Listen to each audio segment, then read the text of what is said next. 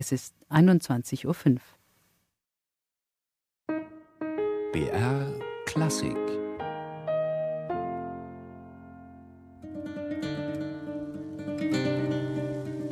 Kontrapunkt. Dialog der Kulturen. Eine Koproduktion von BR Klassik mit dem Goethe-Institut München und der Neuen Musikzeitung. Sie hören live aus dem Veranstaltungssaal der Zentrale des Goethe-Instituts die 41. Kontrapunkt-Ausgabe mit dem Thema Spanien. Mehr als die Feier und Flamenco?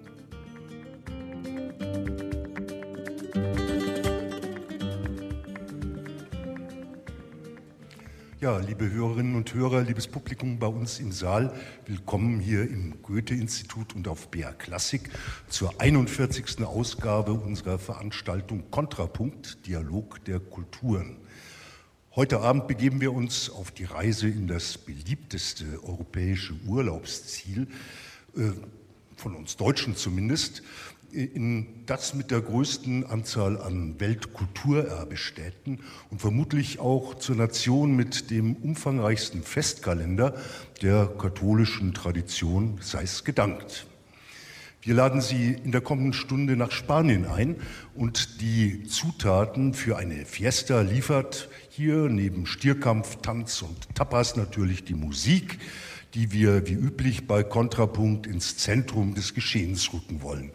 Ich bin Theo Geißler, Publizist und Herausgeber der Neuen Musikzeitung und gemeinsam mit meiner Kollegin Eva Schroth vom Goethe-Institut darf ich Sie durch den heutigen Abend begleiten. Spanien, ein Land, in dem sich aufgrund seiner Geschichte eine derart reiche Vielfalt an musikalischen Traditionen entwickelt hat, wie sie vermutlich in Europa kein zweites Mal anzufinden ist. Hier vermischten sich jüdische, christliche, maurische und arabische Musikstile. Im Norden des Landes ist das keltische Erbe noch hörbar und die Wurzeln des Flamenco im Begriff für spanischen Gesang und Tanz reichen bis ins weit entfernte Indien. Unser heutiger Abend führt uns allerdings ganz in die Gegenwart der kulturellen und gesellschaftlichen Entwicklungen Spaniens und auch musikalisch werden wir die vergangenen Jahrhunderte hinter uns lassen und neugierig auf die Werke der neuen zeitgenössischen Musik blicken.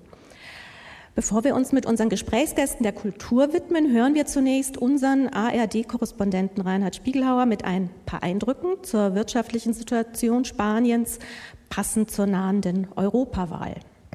Die kleine Ladenzeile liegt im Nordwesten der Stadt in einem Wohnviertel. Hier gibt es eine Bäckerei, einen Gemüseladen, eine Reinigung, einen Kiosk und eine Metzgerei. Würste, Schinken, Hühnerteile, alles liegt appetitlich präsentiert in der Kühltheke. Dahinter steht Fleischer Carlos. Es ist früh am Morgen, das Geschäft ist noch leer, nur das Radio läuft zur Unterhaltung. Besonders gut aufgelegt ist Carlos allerdings nicht. Ob ich wählen gehe? Ja klar, vor allem damit es mal besser läuft, denn hier in Spanien läuft es ziemlich schlecht.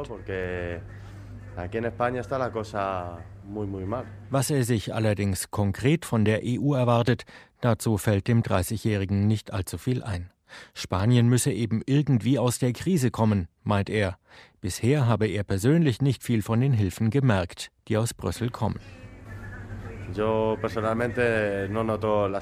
Ganz ehrlich, ich habe bisher nichts Positives mitbekommen, aber auch nichts Negatives. Ich weiß nur, dass es immer mehr Arbeitslose gibt und dass alles nicht besser wird. Auch wenn er sagt, dass er wählen gehen will, besonders enthusiastisch wirkt Carlos nicht beim Thema EU. Das sieht bei Stefan schon etwas anders aus. Er ist einer von einer Dreiviertelmillion Rumänen, die in Spanien leben und von der Freizügigkeit in der EU profitieren. Mit seinem Imbissstand steht er vor einem großen Warenhaus und verkauft frische Churros und Porras, Kringel und dicke Würste aus Krapfenteig. Die EU ist gut, sagt er, nur die jüngste Debatte über das Thema Freizügigkeit, nicht zuletzt in Deutschland, die mache ihm etwas Sorge.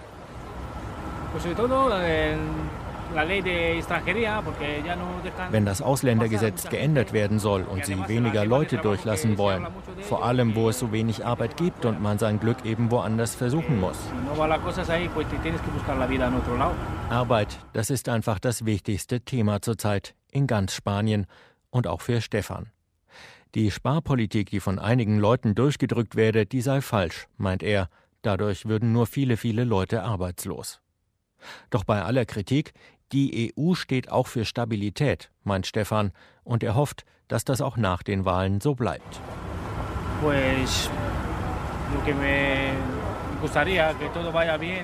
Ich wünsche mir, dass alles weiter gut geht, dass es nicht solchen Unsinn gibt wie jetzt in der Ukraine. Denn dafür ist die EU ja gut, dass man sich zusammentut und in Ruhe gemeinsam lebt.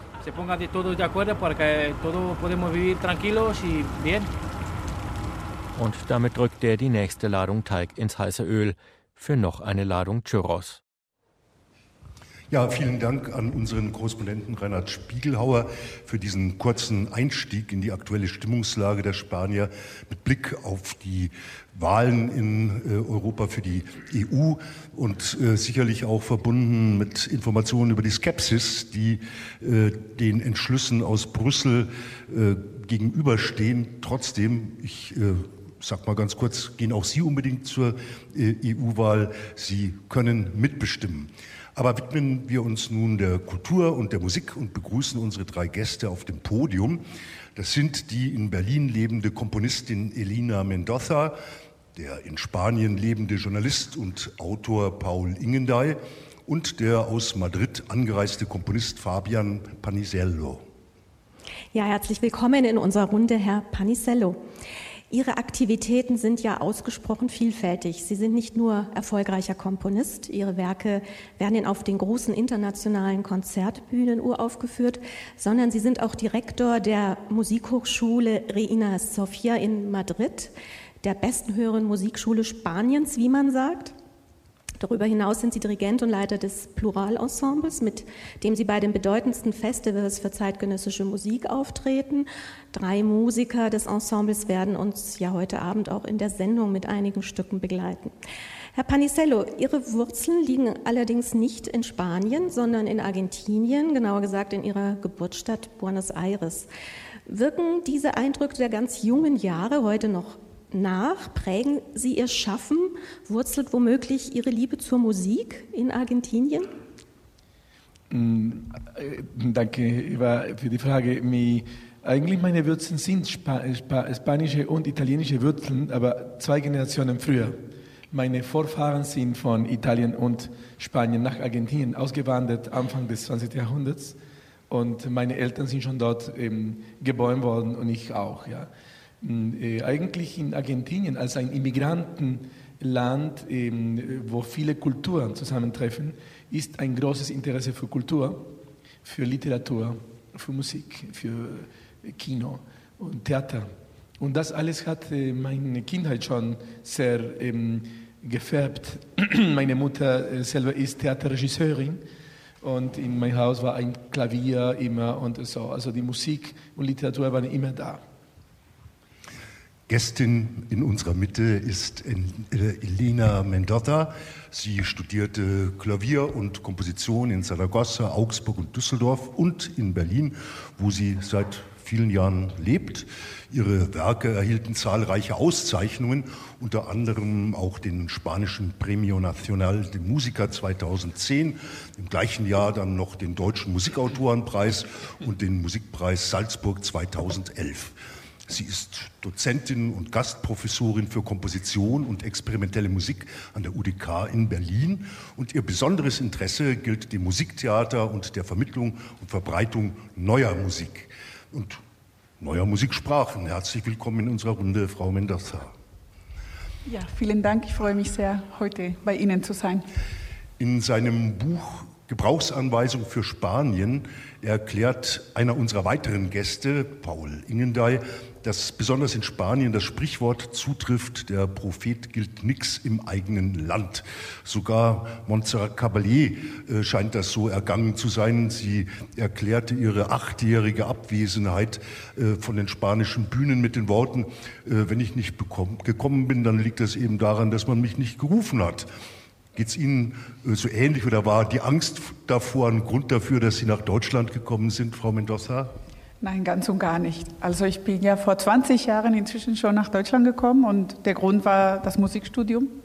Und dann bin ich hier geblieben. Aber ähm, ich arbeite sehr viel in Spanien. Ich habe ja dauernd Konzerte dort und äh, bekomme auch Aufträge. Und äh, mein Leben ist wirklich ganz, ganz genau in der Mitte zwischen den beiden Kulturen. Und ich würde schon auch sagen, meine Musiksprache ist nicht denkbar ohne diese, diese, diese Zugehörigkeit zu zwei Kulturen. Ja, neben mir begrüße ich Paul Ingendey. Er ist Korrespondent für diverse Medien für Spanien und Portugal und lebt als Schriftsteller und Journalist in Madrid. Um den Spaniern und ihren Sitten und Gebräuchen näher zu kommen, verhelfen Herrn Ingendeis Publikationen Gebrauchsanweisungen für Spanien und die ganz neu erschienene Gebrauchsanweisung für Andalusien zu mehr Erkenntnis. Darüber hinaus erschien im letzten Herbst sein Erzählband Die Nacht von Madrid. 1997 erhielt er den Alfred Kerr-Preis für Literaturkritik und 2006 wurde er mit dem Aspektepreis ausgezeichnet. Herzlich willkommen bei Kontrapunkt, Herr Ingendey. Danke sehr. Wie erleben Sie denn als Kulturkorrespondent in Spanien und Portugal die kulturellen Vorlieben der Spanier? Gibt es hier irgendwelche Besonderheiten? Es ist ein unglaublich reiches Land kulturell. Das äh, habe ich geahnt, als ich vor 16 Jahren hinzog. Ich habe mich unglaublich gefreut auf die Aufgabe. Das, was mich neben allen anderen Dingen begeistert hat und noch heute begeistert, ist die Vielfalt der Musik. Denn die hatte bei mir noch nicht ganz den Stellenwert. Das merkt man dann, wenn man dort ist. Zum Beispiel die alte Musik vom 16. Jahrhundert bis in die Neuzeit, also bis in die, in die Moderne. Das war für mich eine große Entdeckung und es hat sich in den letzten 20 Jahren in der spanischen Musikkultur unglaublich viel getan. Die Spanier haben selber entdeckt, wie toll diese Musiktradition ist und sie sind dabei, Strukturen aufzubauen, die es vor 20, 30 Jahren gar nicht gab. Das heißt, es ist enorme Arbeit zu tun, ein Schatz ist zu heben viele Schätze aus dem 18., aus dem 17., die Messen der alten Zeit liegen zum Teil noch moderig in alten Bänden in Toledo und die Noten fallen wörtlich, fallen aus diesen alten Ziegenlederbänden raus, weil nicht alles erschlossen ist und erfasst und äh, in, nicht gedruckt. Man kann diese Entdeckungen machen, wie man sie in keinem anderen Land Europas machen kann. Dann machen wir jetzt einen Ausflug in die Musik, nicht in die ältere, muss ich gleich dazu sagen, und freuen uns auf das Pluralensemble Trio aus Madrid. Es handelt sich hier um eine kleine Abordnung des ansonsten wesentlich größeren Pluralensembles, das üblicherweise mit mehr als 20 Musikern besetzt ist und von unserem heutigen Gesprächsgast hier auf dem Podium, Fabio Panisello, geleitet wird. Wir begrüßen Ima Alexeva Geige, David Appellanis Cello und Alberto Rosado am Klavier. Und wir hören den letzten Satz der sieben spanischen Lieder von Manuel de Falla mit dem Titel Jota. Äh, in der Besetzung jetzt Geige und Klavier. Bitte.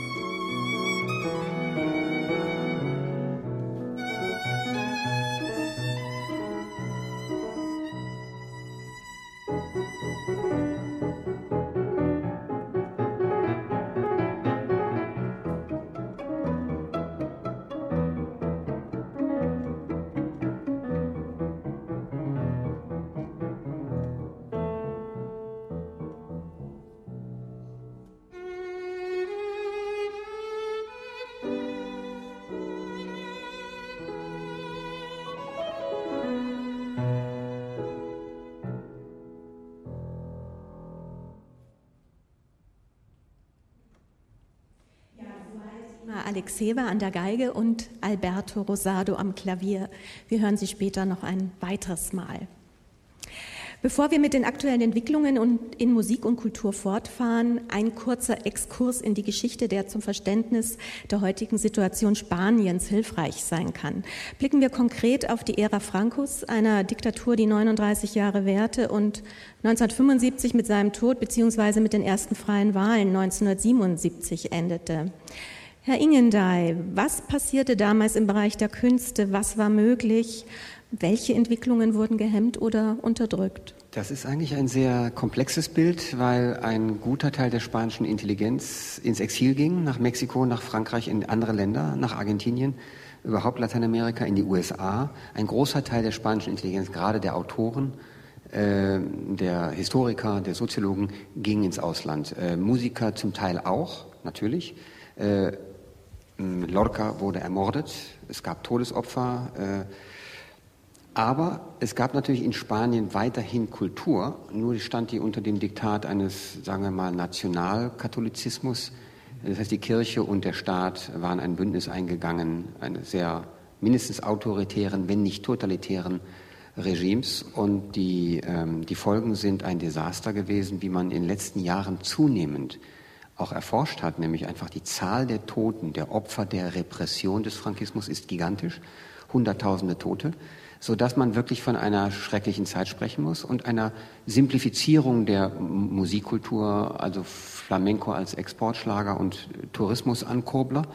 Und die komplexere Musik, bin ich sicher, werden wir vielleicht auch gleich noch hören von den den Kollegen Komponisten hier, musste wahrscheinlich ins Innere sich zurückziehen, wenn sie nicht gerade das Glück hatte, irgendwie aufgeführt zu, zu werden. Sind denn viele der Emigranten später wieder zurückgekommen? Einige. Also der, einer der bedeutenden Fälle ist Francisco Ayala, der große Autor, der vor wenigen Jahren im Alter von 103 oder 104 Jahren gestorben ist. Der kam zurück, das war ein Signal, nämlich das Signal der Operation Rückkehr. Der folgten einige andere. Ähm, aber es war eigentlich traumatisch in vielerlei Beziehungen, weil wenn Sie, die, wenn Sie 40 Jahre Exil haben und mal im Denken voraussetzen, dann heißt das gekappte Traditionen, äh, eine, sag ich mal, ein verdorbenes Verhältnis zum eigenen Land. Es gibt große, große Künstler. Ich nenne nur einen, Max Aub. Max Aub ist im Exil äh, geblieben und ist tief frustriert nach Spanien zurückgekommen dann wieder abgehauen nach Mexiko. Also es gibt sehr viele Beispiele, viel mehr, als ich hier aufzählen kann, ähm, die eine traumatische Erfahrung gehabt haben. Cut und Sprung direkt in die Gegenwart. Herr Panisello, Sie leiten ja die Musikhochschule in Spanien und äh, diese Hochschule hat einen wesentlichen Beitrag dazu geleistet, äh, dass das Niveau der Musik in Spanien, speziell jetzt auch der zeitgenössischen, der neuen Musik, äh, sich doch unglaublich verbessert hat. Andere Hochschulen in Spanien äh, übernehmen ihr System, kopieren sie. Geben Sie uns doch mal einen kurzen Einblick in den Alltag Ihrer Musikstudenten. Äh, worin liegt die Besonderheit Ihrer Ausbildung? Die Hochschule Reina Sofia, die, die Sie ansprechen, ist ein sehr ähm, besonderes Projekt Insofern, dass es, es wurde 1991, also 1991 gegründet bei Paloma Oshi. Und ähm, der Grund, warum sie diese Schule gegründet hat, war, dass ähm, sie vorhin, 15 Jahre vorher schon äh, Direktorin des Wettbewerbs für Klavier, Internationalwettbewerb ähm, in Santander war und merkte, dass die spanischen Kandidaten, die Pianisten, nie in die zweite oder dritte Runde kamen aus einem Mangel äh, von Niveau in der, in der Erziehung, in der Früherziehung vor allem, aber auch in der äh, Mittelerziehung und Hocherziehung in der Musik. Dann sie, sie wollte unbedingt etwas für ihr Land machen und hat äh, die beste Hochschulen der Welt besucht. In Amerika, in Russland, in Deutschland, in England, in Frankreich. Und die Direktoren dieser Schulen für einen Kongress eingeladen in Madrid jetzt vor 25 Jahren quasi, äh, wo diese Direktoren äh, über eine Idealschule geschrieben haben und diskutiert haben, lange. Oh, und dann ähm, äh, hat sie sich für ein Modell eine, der privaten Schule ähm, entschieden, weil eigentlich das offizielle Modell und ähm, sagen wir, Frame in Spanien für Hochschulen nicht nicht ähm, befriedigend war. Ja? Aber eigentlich sehr viele Einschränkungen im Sinne von, welche Leute dürfen äh, Lehrer werden und so weiter. Also dann eben mit diesem Konzept konnte, konnte dann ein Mann in unserer Schule die äh, äh unter den besten Professoren der Welt einladen als, als Hauptprofessoren und auch die Studenten mit vollen Stipendien versehen. So Frau Mendoza nickt. Ist das ein Grund, weshalb Sie an dieser Schule noch nicht studiert haben? Ja, die gab es noch nicht damals, aber ich bin schon ein paar Jährchen äh, älter. Aber ähm, ja, ich höre das natürlich mit großer Begeisterung und aber auch mit Bedauern, dass das eben nicht im öffentlichen Bereich auch so, so, etwas passiert. Obwohl es gibt schon Ansätze, es gibt ein paar sehr gute schon, schon, ja. äh, also Hochschulen für Musik in Spanien jetzt, wie die SMUG in, in Barcelona oder im, die in Zaragoza. Die auch Zaragoza und Salamanca. Richtig. Ja, und auch ähm, Musikene in, genau, Musikene in San Sebastian. Ja, diese Schulen genau. haben auch reagiert auf die Wette. Also, ja.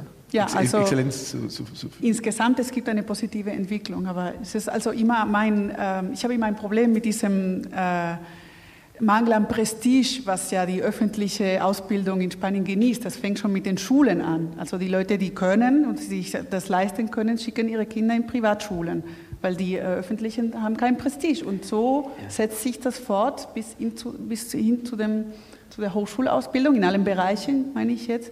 Und das finde ich eine sehr problematische und Situation. Nina, der, äh, der Punkt, den, den, du gerade erwähnst, äh, die öffentliche Sphäre, die nicht geachtet wird, nicht gefördert wird. Es gab ein schreckliches Beispiel am 1. März dieses Jahres, wo die Regierung bekannt gab, dass Musik nicht mehr zu den Pflichtfächern in der Grundschule zählt. Genau. Das ist ein ganz harter Schlag für die Musikkultur.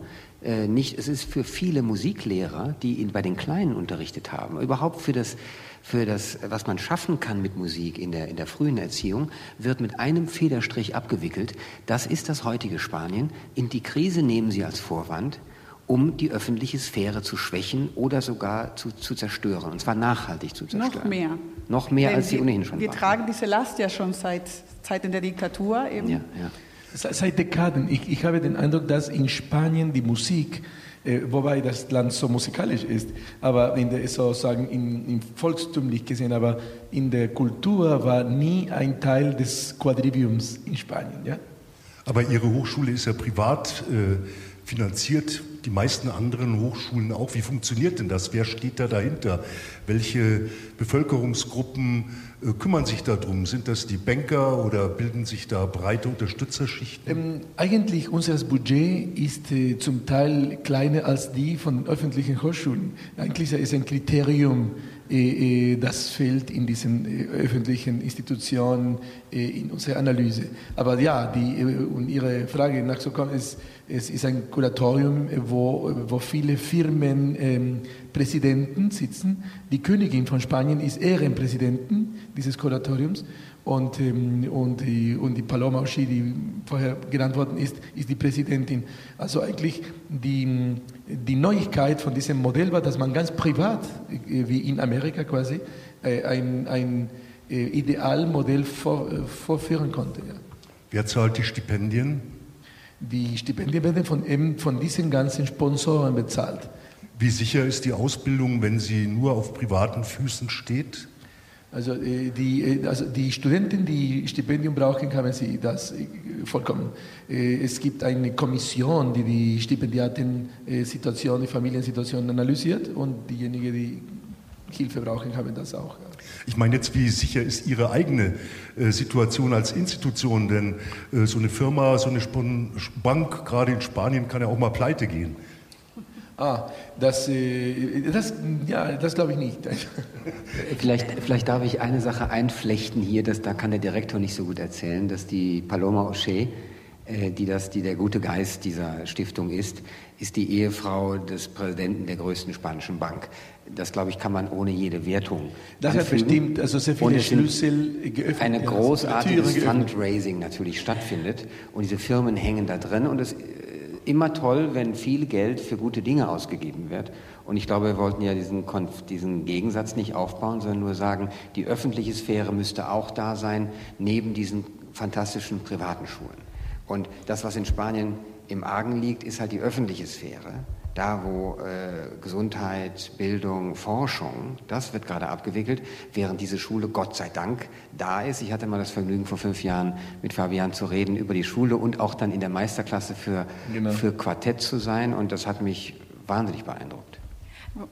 Ähm, bei der Gelegenheit würde mich nochmal äh, das Spannungsfeld äh, zwischen den Banken und der Kultur interessieren. Denn die Banken sind ja gesetzlich dazu verpflichtet, einen Teil ihres Kapitals in kulturelle und soziale Fördereinrichtungen zu stecken.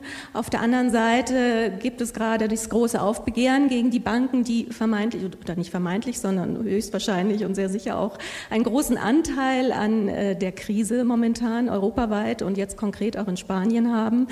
Wie ist da die Stimmungslage unter den Künstlern? Ähm, wie, wie gut sind die Banken da noch gelitten? Also einerseits nutznießt man von ihnen. Es gibt zum Beispiel diesen großen Förderpreis der BBVA, der zweitgrößten ähm, Bank Spaniens, die im Bereich der zeitgenössischen Musik ja jährlich 400.000 Euro ausschreibt. Also wie ist die Stimmungslage? Also ich glaube, wenn äh, man äh, in der Musikszene vor allem nach Exzellenz anstrebt, dann braucht man die, äh, die Partners, die auch daran Interesse haben. Äh, wenn man das im offiziellen Bereich nicht findet, dann sucht man weiter. Das ist, was in unserem Fall passiert ist. Also nicht nur in der Schule, auch im Plura Ensemble. Wir haben auch einen Privatsponsor. Ohne das wäre unsere Aktivität ähm, kaum denkbar. Aber es sind auch, und deswegen habe ich vorher auch so genickt, als äh, du gesagt hast, dass die, äh, die, die spanischen Hochschulen, also der Rahmen so eng ist, dass es eben keine künstlerische Exzellenz teilweise ermöglicht, weil es werden äh, nicht die besten äh, Künstler eingestellt als, als Hochschullehrer teilweise, weil sie ja nicht so viele Stunden, weil sie zu rigide sind. Man kann, also sie sind sehr wenig flexibel, sodass die Künstler nicht mehr konzertieren könnten, wenn sie da, da unterrichten äh, würden, oder sie sind könnten nicht mehr komponieren, oder sie könnten nicht einfach ihre künstlerische Tätigkeit weiter ausüben. Das ist ein Riesenproblem der Musikausbildung und das das hat das, das, öffentliche System einfach bisher nicht geschafft, das zu lösen. Und deswegen finde ich, natürlich muss man darüber hinweg gucken, wenn man Exzellenz sucht. Das war gar keine Kritik daran. Es ist nur eine Traurigkeit, die einfach, also eine, eine Art Ohnmacht, die sie nach so vielen Jahren, also ich bin vor 20 Jahren eben weggegangen aus, äh, aus Sevilla und man hat das beobachtet, es wird besser, weil, die, weil viele junge Leute auch sich im Ausland haben ausbilden lassen und zurückgekommen sind. Dadurch allein wird das System schon besser ja. und man macht kleine Fortschritte. Aber jetzt kommt diese riesige Krise und äh, macht wieder alles kaputt. Die ne? Krise macht niemanden besser. Es gibt noch einen anderen Aspekt dabei, leider. Äh, was du vorhin sagtest, die Strukturen, die nicht gut sind, in, auch in der öffentlichen äh, Bildung. Ähm, man merkt dann eben doch, dass die Franco-Diktatur, sie ist zwar schon lange her, aber noch nicht so lange her, dass nicht Strukturen noch da wären. Und das ist ein gewisser Autoritarismus. Das heißt, Machtstrukturen in Spanien sind oft sehr starr und die Angst vor der Obrigkeit ist groß, sodass also weniger kreativ und fluide und, und, und äh, sage ich mal, inspiriert gearbeitet werden kann. Das sehe ich leider überall. Mit einem Federstrich wird von oben etwas dekretiert, was dann die Leute machen müssen. Das heißt, Kreativität wird gedämpft oder sogar erstickt. Und das ist eine Art von Langzeiterfahrung. Man muss wirklich jahrzehntelang eigentlich Erziehung leisten, damit die Leute selbstständiger werden. Die Leute, die aus Spanien rausgegangen sind und im Ausland sich was erkämpft haben, das sind die besten Köpfe. Das ist nun mal so. Die müssten eigentlich zurückkommen irgendwann und dem Land das geben, was es gerade braucht. Aber ich sehe im Augenblick da ziemlich trübe, wenn solche Dinge, wie wir vorhin erwähnt haben, ja, die, die Musik verschwindet aus der Grundschule. Das hat jemand mal beschlossen, allen Ernstes, und der Kulturminister verkündet das. Und es gibt einen Aufschrei, aber der Mann darf sich weiterhin Kulturminister nennen. Das ja. bedeutet aber ja eigentlich jetzt so als Fazit für diese Ausbildungssituation, dass Musik im spanischen Gesellschaftssystem bei weitem nicht die Anerkennung hat, wie im Moment eigentlich zum Beispiel noch äh, bei uns in der Bundesrepublik, wo hart darum gekämpft wird, dass die Musik wieder eine wichtigere Rolle spielt, von Kindergarten äh, bis äh, ins Gymnasium genau, hinein. So ist das, ja, leider. Das heißt, da ist ein richtiges Loch, ein richtiges Defizit festzustellen, frage ich. Ja, aber Spa Entschuldigung. Spanien ist äh, auch ein Land, in der, finde ich, die, die Künste, die mit dem Visuellen zu tun haben, ein großes Primat haben. Also äh, bildende Kunst war schon immer sehr, sehr stark. Äh, Theater und Film, also Film vor allem in den, in den, letzten Jahren, ja. Und Architektur. Und Architektur, ganz genau. Und äh, das ähm, Spanien ist, ich finde, von, vom, vom Wesen, also kulturell ist es ein viel schnelllebigeres, äh, eine viel schnelllebigere Kultur. Also man äh, fasst die Sachen sehr schnell auf. Es ist nicht diese Kultur des langem Zuhören, was, was man ja in Deutschland als Spanier dann findet und, und staunt. Ja? Also wie lange können sich die Leute in ein Konzert konzentriert, konzentrieren und zuhören und also die, in ja, Spanien durch, durch, das Klima oder ich weiß nicht, woher das kommt, aber die, es ist eine Kultur des Schnelllebigen. La Pasión. La Sangre Latina. Ja, jedenfalls ist das Visuelle deswegen auch stärker, weil es, ja. es lässt sich einfach schneller auffassen, schneller ja. verdauen. Darf ich äh, kurz eine, nur eine kleine Anmerkung machen? Das ist eine wunderbare Erklärung, was du gerade lieferst, nämlich auch die Architektur ist so wichtig, weil sie Hand in Hand geht mit der, mit der Immobilienbranche die gerade wieder auf die Nase gefallen ist. Das heißt, wir haben natürlich die Repräsentationskultur, die Architektur ist das Sichtbare, die Musik ist nicht sichtbar und hat, äh, schwer, hat es schwerer, Anwälte zu finden. Das ist ah, so. Darf ich kurz antworten? Ich finde das nicht gerecht, weil ich, äh, Architektur ist ja nicht nur, äh, ist ja nicht nur so gut in Spanien, weil sie ja mit diesem Immobilienboom jetzt verbunden ist. Das war ja schon immer so. Also es gibt eine lange Tradition. Ähm, Sichtbarer hat es leichter, ja. Das, das gebe ich ja, zu. Ja, ja, ja, aber ich, ich meine, dass die Architektur als Kunstform auch äh, eine sehr wichtige Rolle spielt in Spanien. Und es gibt sehr gute äh, Ausbildungsstätten. Ja, Elena, aber auch. eigentlich die Musik im in, in 15. und 16. Jahrhundert auch hatte solche Rolle. es, es ist nur verloren gegangen nach der Renaissance, ja, kurioserweise. Jetzt wollen wir uns dem Akustischen widmen. Ähm, wir hören wieder das Plural-Ensemble-Trio, diesmal mit dem ersten Satz des Trio Nummer 2 in H-Moll, Opus 73 von Joaquin Turina.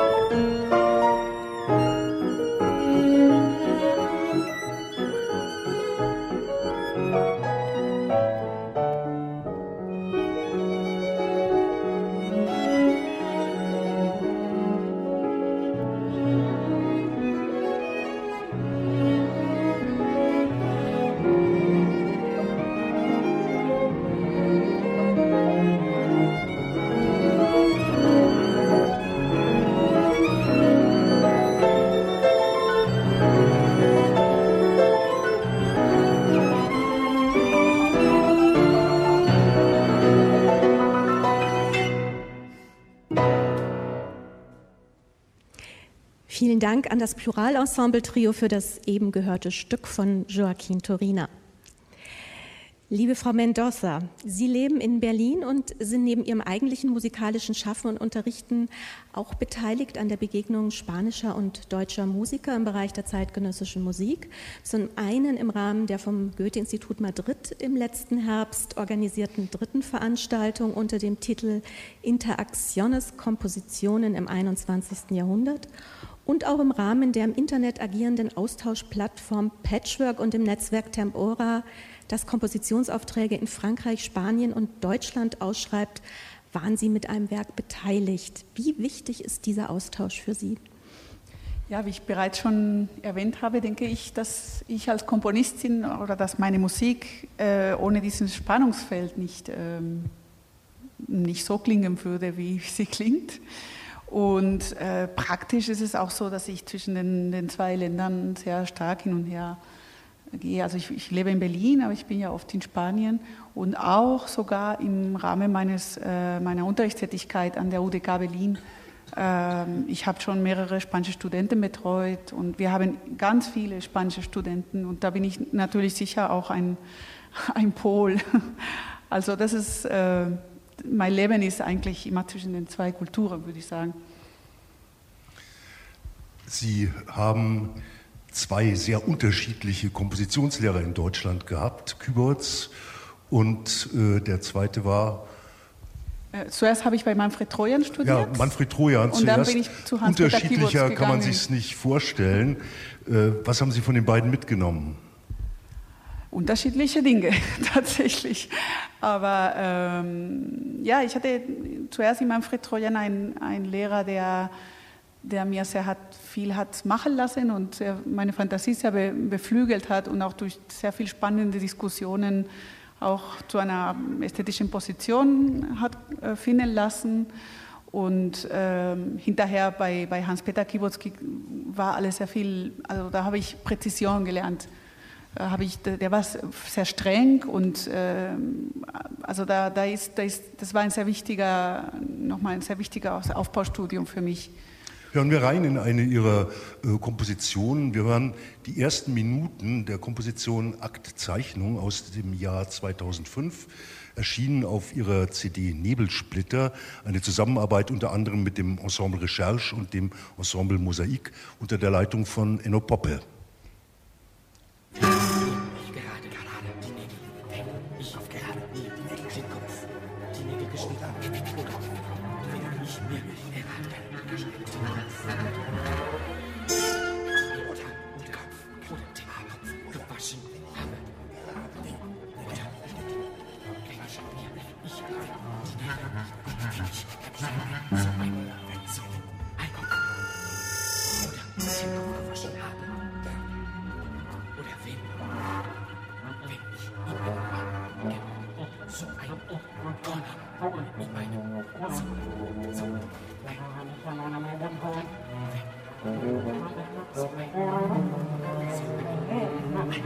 Thank you.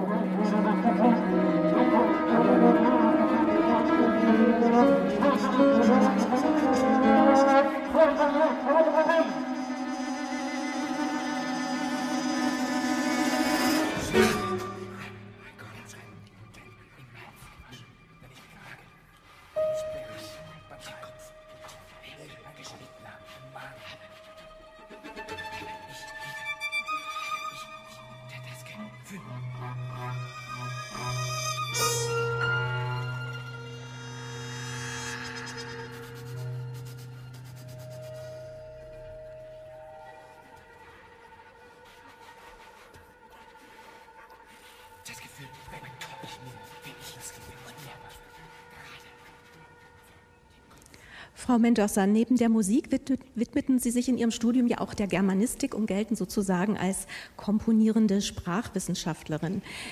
Im eben gehörten Stück Aktzeichnung wird das deutlich, denn Sie erkunden kompositorisch die Beziehung zwischen gesungener und gesprochener Stimme im Verhältnis zu den Instrumenten. Können Sie uns dieses Beziehungsgeflecht etwas näher erläutern? Ja, ähm, ich habe dieses Stück auch äh, ausgesucht für heute Abend, weil ähm, das Stück hat als, arbeitet mit einem Text äh, von Julio Cortázar aus dem Roman Rayuela.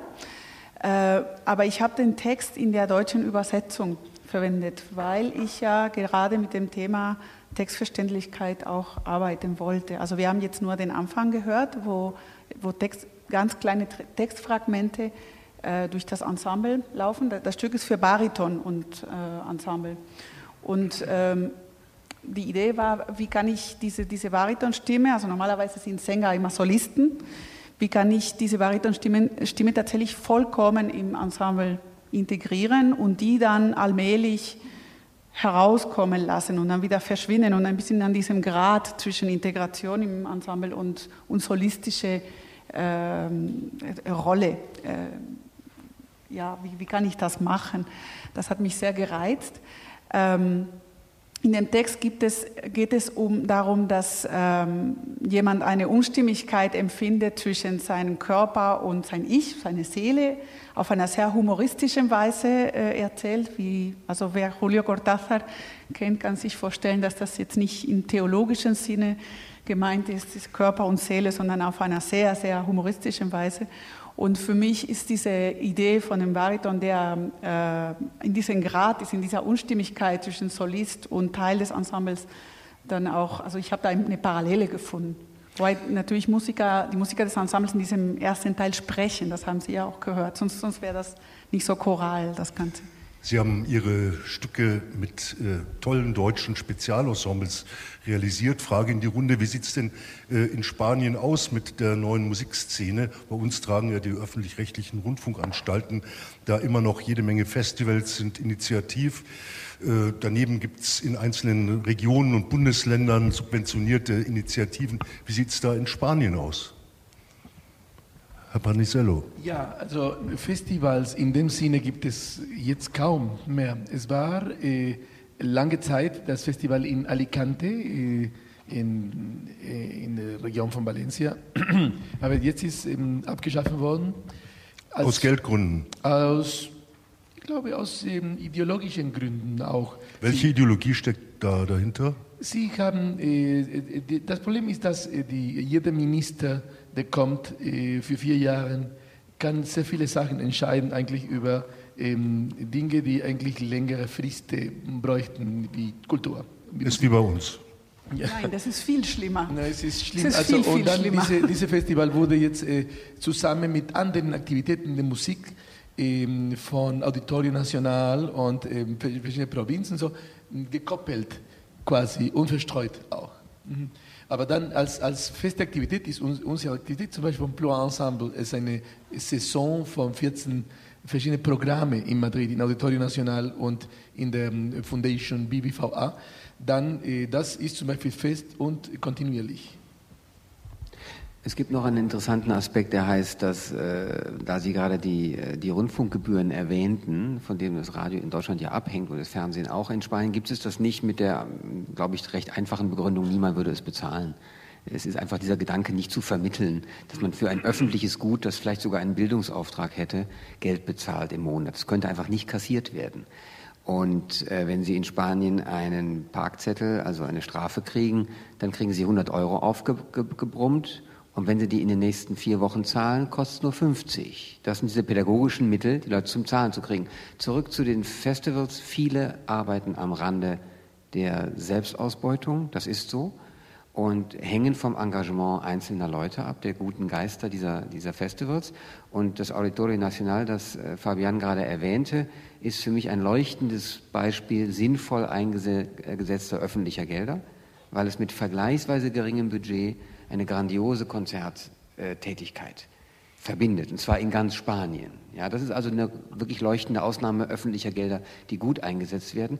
Aber ansonsten ist es oftmals so, wenn Musik nicht auf dem Programm steht, wenn das nicht bei den Politikern in, im Hirn ist, wird das nicht gemacht. Und die Autonomien haben öftermals diese, diese Selbstverwirklichungsträume von irgendwelchen Landesfürsten. Wenn da bei denen Musik keine Rolle spielt, dann kommt und, da nichts. Und dann, das Paul geht auch durch Wählen, weil eigentlich zehn Jahre her war eigentlich die Wähle auf und äh, alle Orchestern äh, haben Musik, äh, neue Musik veranstaltet. Es war auch das CDMC, das war eine Institution für neue Musik extra. Und war so viel neue Musik, ja. eben, dass die Musiker sich sogar ähm, ähm, manchmal ähm, beschwert haben, so viel neue Musik spielen zu müssen, nicht die, die klassische Musiker. Also jetzt ist eigentlich die Welle unten äh, äh, gelangt und hoffentlich also wird dann nochmal in Balance kommen. Ja. Aber man muss auch, Entschuldigung, man muss auch erwähnen, dass ähm, es gibt in den letzten Jahren sind so viele Ensembles für zeitgenössische Musik in Spanien entstanden, sicher auch eben durch die äh, Regionen, weil die Region, jede Region hat sein Ensemble irgendwie gefördert,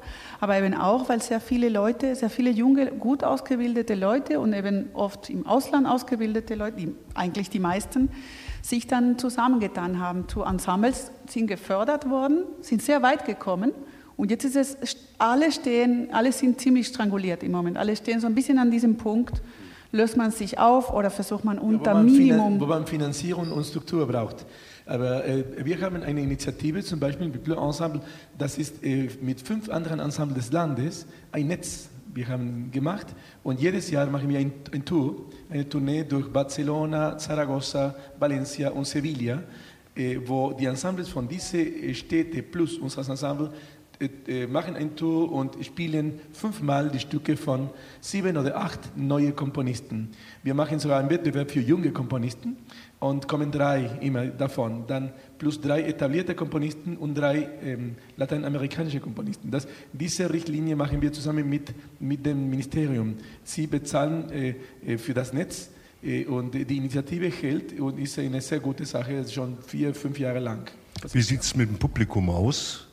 Kommt das? Kommt ein junges Publikum zu Ihren Veranstaltungen?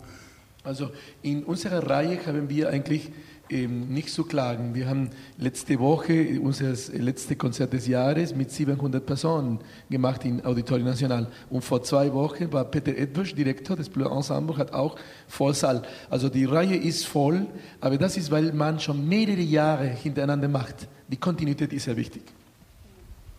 Ja, wir sind am Ende unserer Sendung. Es ist bedauerlich, aber die Zeit rennt schnell dahin.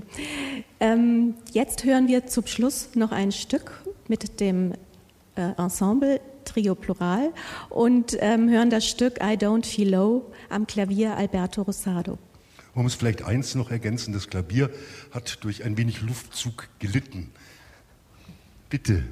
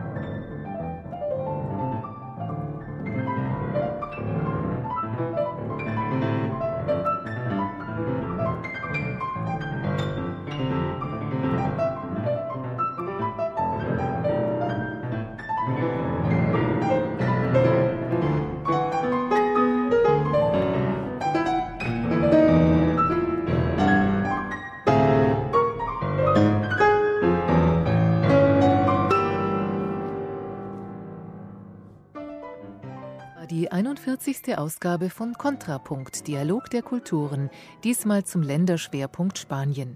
Es diskutierten die Komponistin Elena Mendoza und Fabian Panisello sowie der Autor Paul Ingendaye. Mitglieder des Pluralensembles Madrid spielten Werke von Joaquín Turina, Manuel de Falla und Fabian Panisello. Moderation Eva Schroth und Theo Geisler. Technik Kirsten Ermeler, Andreas Kielechner, Andreas Wüst. Tonmeister Andreas Fischer. Redaktion Merit Forster. Kontrapunkt ist eine Kooperation von BR Klassik mit dem Goethe-Institut München und der NMZ, diesmal in Zusammenarbeit mit dem Instituto Cervantes in München.